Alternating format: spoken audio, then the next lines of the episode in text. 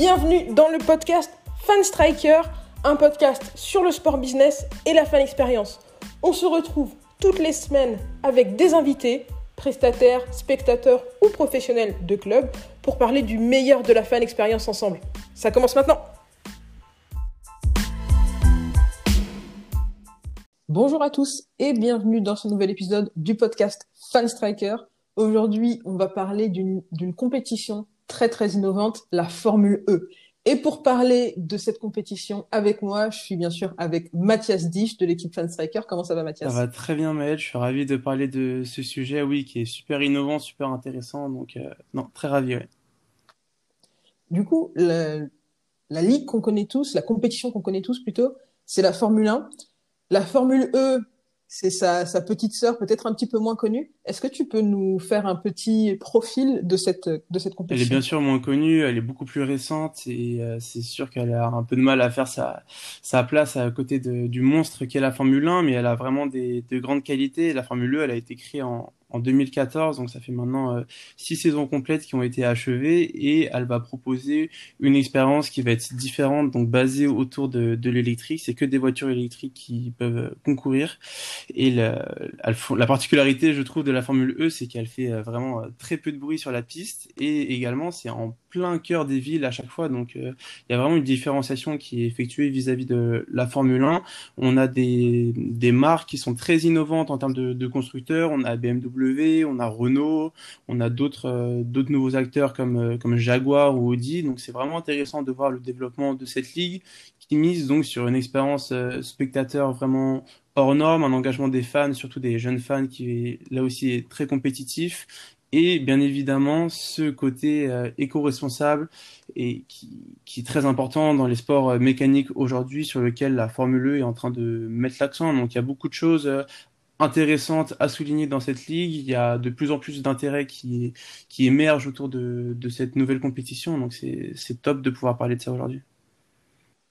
Comme tu le disais, c'est une ligue qui est très innovante. Euh, c'est une ligue qui, une compétition qui n'hésite pas à proposer des, des dispositifs de fan engagement qui seraient peut-être décriés sur des sports plus traditionnels. Je te propose de commencer par euh, l'expérience qu'on a un jour de match si on se déplace dans les gradins avec le plaisir de regarder une, une, course au cœur des villes, à quoi ça ressemble une expérience, une journée sur, euh, sur un, un, prix de Formule Pour moi, c'est ça le gros point fort de la Formule E, c'est de réussir à, à, à, offrir une expérience qui va être vraiment unique et qui va se différencier des autres ligues, euh, comme tu disais, beaucoup plus traditionnelles. Donc il y a, y a des premièrement, l'expérience que tu vas avoir autour de, de, la, de la compétition, autour du circuit, elle est vraiment unique parce que va y avoir une, une fan zone avec beaucoup d'innovation, beaucoup de, de digital, beaucoup de, de technologie, où on va pouvoir être vraiment en immersion totale.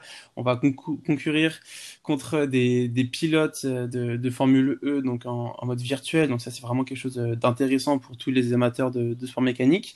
On va aussi avoir euh, une expérience très enrichie, que ce soit en termes euh, gastronomiques, en termes de pour, les enfants, il va vraiment y avoir des, zones dédiées à ce niveau-là, donc c'est super. Et ensuite, en termes de compétition, de sportifs, il y a des, choses, des innovations qui sont euh, vraiment pas traditionnelles du tout, qui sont très innovantes, mais qui sont euh, tout, aussi, sympathiques.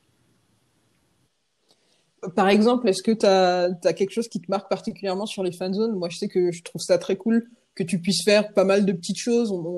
L'équipe Fan Striker y était passée euh, euh, lorsqu'il y avait une, une, une, course à Paris. Où il y avait la possibilité, comme tu le disais, euh, de d'avoir une offre gastronomique très large, euh, des crépiers, euh, du, des spécialistes du café, mais tu avais aussi des, des, choses un peu plus euh, surprenantes pour une compétition sportive. Par exemple, tu pouvais aller te faire faire une, une petite coupe, une petite coiffure sur un stand directement euh, presque au presque au bord des pistes sur le sur le village.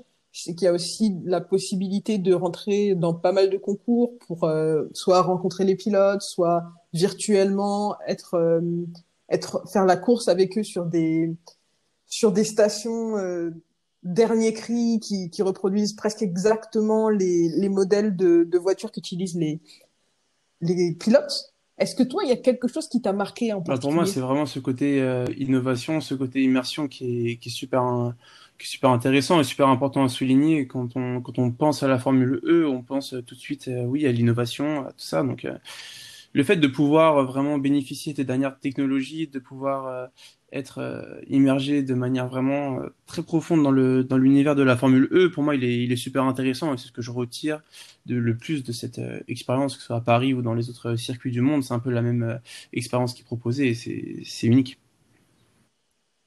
Moi, ce que j'aime beaucoup, c'est que c'est une ligue très interactive.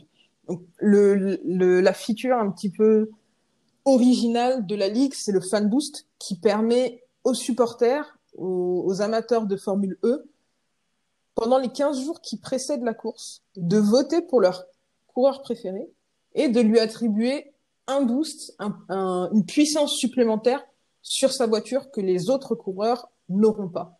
C'est une manière d'impliquer euh, les supporters sur ce qui se passe directement sur le terrain. Moi, j'adore et j'aimerais vraiment beaucoup qu'on voit ça dans d'autres sports pense que la Formule E, l'intérêt que ça a, c'est que c'est une ligue qui est assez jeune. Donc, on a pris un concept euh, traditionnel, un concept qu'on connaissait depuis longtemps, qui est la course automobile, et on y a mis des codes qui sont nouveaux. Ça choque un peu moins sur une, une course qui est nouvelle, de, sur une compétition qui est nouvelle, de proposer ce type d'activation où tu dis aux supporters, bah, vous, euh, impliquez-vous dans, dans le, dans les résultats de la compétition et ayez une influence sur les résultats de la compétition peut-être que dans le foot, dans le basket, dans le golf, dans le hand, on pourrait avoir ces ligues parallèles dans lesquelles on propose des règles un petit peu plus fun.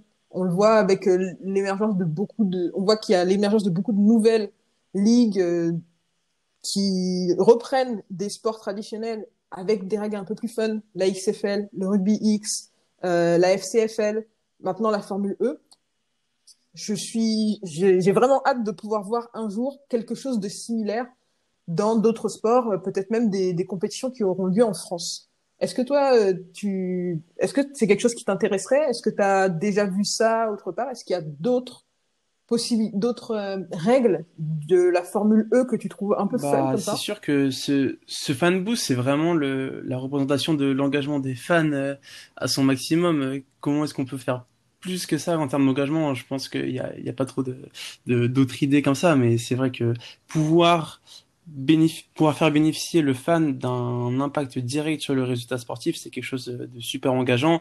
Et c'est vrai que oui, ça peut choquer sur des, des, sports un peu plus traditionnels, mais on le voit sur le sur le tennis. Je trouve que ça s'est bien fait avec euh, des, des compétitions différentes, mais qui appartiennent toujours à l'ATP, où on va avoir sur les euh, ATP Next Gen, où on va avoir des, des jeunes joueurs avec des nouvelles règles, avec des nouveaux formats, qui sont qui peuvent paraître un peu euh, un peu brusques, un peu vraiment cassants en termes de, de règles, mais je trouve que c'est quelque chose de très innovant et qui permet d'avoir une expérience différente et de toucher un public qui recherche cet engagement de manière vraiment euh, très importante comme ça. Donc non non ça c'est vraiment top je trouve de la Formule E de mettre en place ce genre de stratégie, ce genre de règles et il va y aussi avoir le le mode attaque de la Formule E qui est là aussi euh, très innovant et très novateur dans ce milieu-là où les pilotes euh, vont pouvoir en prenant une trajectoire un peu différente euh, d'apparence moins avantageuse mais où sur ce virage-là précis du circuit va y avoir ce mode attaque qui va être activé et qui va lui permettre de permettre au pilote d'avoir un nouveau boost. Donc il y a beaucoup de choses comme ça qui sont faites pour intéresser le fan et faire en sorte que ce,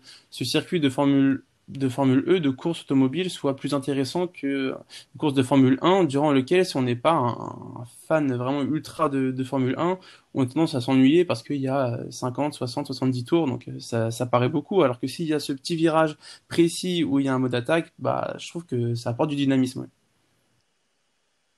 C'est plus facile à suivre pour quelqu'un qui connaît euh, qui connaît pas la course particulièrement, qui est peut-être pas attaché à un pilote en particulier euh, qui s'intéresse peut-être pas au sport automobile, donc qui a pas l'habitude de voir à quel moment est-ce qu'il peut y avoir de l'action, euh, qui sait parfois pas où regarder, ça facilite le, le suivi de la course. Franchement, je suis, je suis, totalement en phase avec ça. Je trouve que c'est super important pour une nouvelle ligue en plus de réussir à mettre en place des règles comme ça qui vont engager les fans et leur permettre de vivre une expérience euh, unique autour du circuit. Le gros du fan engagement de, de la Formule E, ça passe aussi par l'aspect digital en dehors des jours de course. Je pense notamment à, toute l'action qui se passe sur leurs réseaux sociaux, sur leurs différentes plateformes propres. Je sais que tu deux, trois chiffres assez impressionnant sur la Formule E. Est-ce que pour toi, on peut parler de presque de cas d'école d'un succès sur, euh, sur l'engagement de ses fans en dehors des Pour moi, on peut en parler parce que c'est le gros point fort euh, hors euh, jour d'événement pour la, pour la Formule E. On peut vraiment s'inspirer de ce qu'ils font parce que quand on regarde les chiffres de la première saison de Formule E où il y avait un intérêt très très faible en termes de vidéos vues à travers leurs différentes chaînes, en sachant qu'à l'époque c'était que sur YouTube, il y avait que 3 millions de, de vues en termes de vidéos la quatrième saison, donc en 2018, on était déjà à 380 millions de vues sur euh, les différents réseaux. On a eu une grosse apparition sur, euh, sur Facebook, on est aussi sur euh, Instagram et également sur de contenus directement projetés sur, sur Internet. Donc il y a vraiment eu des, des, belles choses, des vidéos qui ont pas mal marqué, comme la Formule, la Formule E qui, était, qui faisait une course avec un Jaguar qui a eu vraiment beaucoup de millions de vues. Il y a eu celle aussi au cercle polaire pour sensibiliser aux problèmes environnementaux, quand on sait que c'est une, une des grosses valeurs de, de la Formule E, donc c'est des, à chaque fois c'est des dizaines de millions de vues et le contenu qui va être proposé, il est là pour toucher un nouveau public, pour toucher essentiellement les, les jeunes qui n'étaient pas forcément fans de Formule 1 à la base et qui cherchent quelque chose de différent. Donc euh, il y a vraiment de, des choses super intéressantes en termes de digital et c'est vraiment là la grosse force de la Formule E. Pour moi, ça repose euh, sur cette expérience jour de circuit qui est, vraiment inégalable parce qu'elle est vraiment innovante et il y a, des belles choses à, ce niveau-là et aussi sur ce côté digital et le troisième point pour moi c'est le côté euh, environnemental où elle va vraiment euh, apporter quelque chose en plus qu'on n'avait pas encore dans les sports mécaniques et qui est totalement d'actualité justement, c'est super cool. Moi, c'est ce que je trouve très intéressant, c'est qu'on est presque sur un. normalement, quand on te parle de d'éco-responsabilité et de sport mécanique, tu as presque l'impression d'être sur un paradoxe. Tu es sur euh, une course de voiture, euh, tu es sur de, donc de la pollution, tout type de pollution, pollution sonore et, et bien sûr pollution au, au, gaz d'échappement. Et de faire autant de d'attirer autant de perdus sur une compétition électrique, comme tu le disais, une compétition qu'on peut faire dans la ville parce qu'elle n'est pas aussi bruyante que, que, que, la Formule 1. Je trouve ça super. C'est une, une, bonne sensibilisation. Je sais qu'il y a aussi de la sensibilisation sur les fan zones. Peut-être que c'est quelque chose dont, de, dont ah, Il y a un gros travail qui est fait à travers euh, différentes euh, personnalités publiques comme euh, Leonardo DiCaprio, qui est le responsable de cette stratégie euh, environnementale chez la Formule E et qui, qui fait un gros travail pour justement faire évoluer les choses, montrer que la Formule E a sa place et que les sports mécaniques peuvent proposer une solution dans le futur qui serait un, qui aurait un impact en tout cas beaucoup moins fort sur le sur la planète. Donc c'est quelque chose qui, qui, est très important aujourd'hui. Ils ont reçu, énormément de récompenses de la part de grandes organisations pour euh, leur travail en termes d'éco-responsabilité. Et après, jour d'événement, oui, il y a de la sensibilisation qui est faite sur euh, l'impact environnemental de, de tout ce qui va être euh, essence, tout ce qui va être déplacement et autres. Donc, non, il y, a, il y, a, des belles choses. Je trouve que la Formule E fait un gros travail sur ça et c'est important aujourd'hui dans le sport automobile qui fait de plus en plus parler de par la, la prise de conscience autour de l'éco-responsabilité et des problèmes environnementaux aujourd'hui, même si c'est dur de se réinventer pour des sports comme ça, comme, comme la Formule 1, même s'ils ils mettent en place certains process qui, qui font, qui tendent en tout cas à faire à améliorer cette, euh, cet impact sur la planète. Mais euh, en Formule 1, en tout cas, il y, a des, il y a des belles choses, il y a une belle sensibilisation euh, jour de course, ça c'est évident à travers des sponsors, à travers des, des, associations qui sont partenaires de la Formule E. Donc euh, pour moi, c'est un gros travail qui est fait, qui est super important donc, euh, et qui me touche aussi moi personnellement. Donc je trouve ça, c'est une des raisons qui me pousse à suivre euh, la, la Formule E. Effectivement, c'est, je trouve que l'impact est d'autant plus grand que c'est directement ce qui se passe sur le terrain qui est modifié. On en parle souvent dans le podcast, d'ailleurs souvent ensemble, parce que tu es, euh, un, grand, un grand amateur de d'éco-responsabilité et de sport souvent on parle de ce qui se passe en NFL, par exemple en marge du Super Bowl, dans chacune des villes, il va y avoir, dans chacune des villes où le Super Bowl a lieu, il va y avoir des, des programmes mis en place par la NFL pour des actions éco-responsables. On va avoir euh, des, des efforts qui sont faits sur, disons, sur par exemple l'US Open euh, euh, sur, sur les jours de la compétition, euh, pousser au recyclage, pousser à, à l'utilisation de, de vêtements faits avec, avec des matériaux recyclés, par exemple. Mais là, on, on, touche directement au cœur de la compétition, ce qui se passe sur le terrain, et je pense que ça, ça crée un impact d'autant plus fort auprès ah bah, des fans. C'est évident. En tout cas, pour moi, c'est le, le fait que la Formule E réussisse à justement proposer un produit sur le circuit, sur la course, qui est, différent et qui, bouleverse totalement les codes. Pour moi, c'est quelque chose de, de vraiment top. Tout à fait d'accord. En tout cas, Mathias, merci beaucoup d'être venu discuter de la Formule E avec moi aujourd'hui dans le podcast Fan Striker.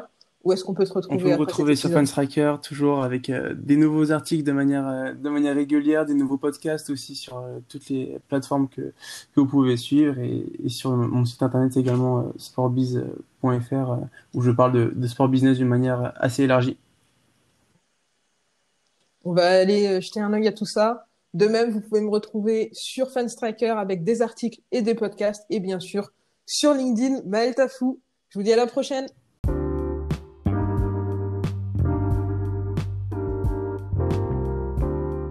Merci à vous de nous avoir rejoints pour ce podcast. Comme d'habitude, si vous voulez aller plus loin sur les sujets dont on a parlé, je vous ai mis plein de liens dans la description. N'hésitez pas à réagir à l'épisode d'aujourd'hui en nous laissant des messages sur l'application Encore. Ça s'écrit A-N-C-H-O-R. Vous pouvez laisser des petits messages audio qu'on pourra intégrer dans les épisodes suivants. Vous pouvez aussi venir discuter avec nous sur les réseaux sociaux de Fanstriker, que ce soit sur LinkedIn, sur YouTube, sur Twitter, sur Facebook ou sur Instagram on est présent à fanstriker. Bien sûr, vous pouvez aussi visiter notre site internet fanstriker.com.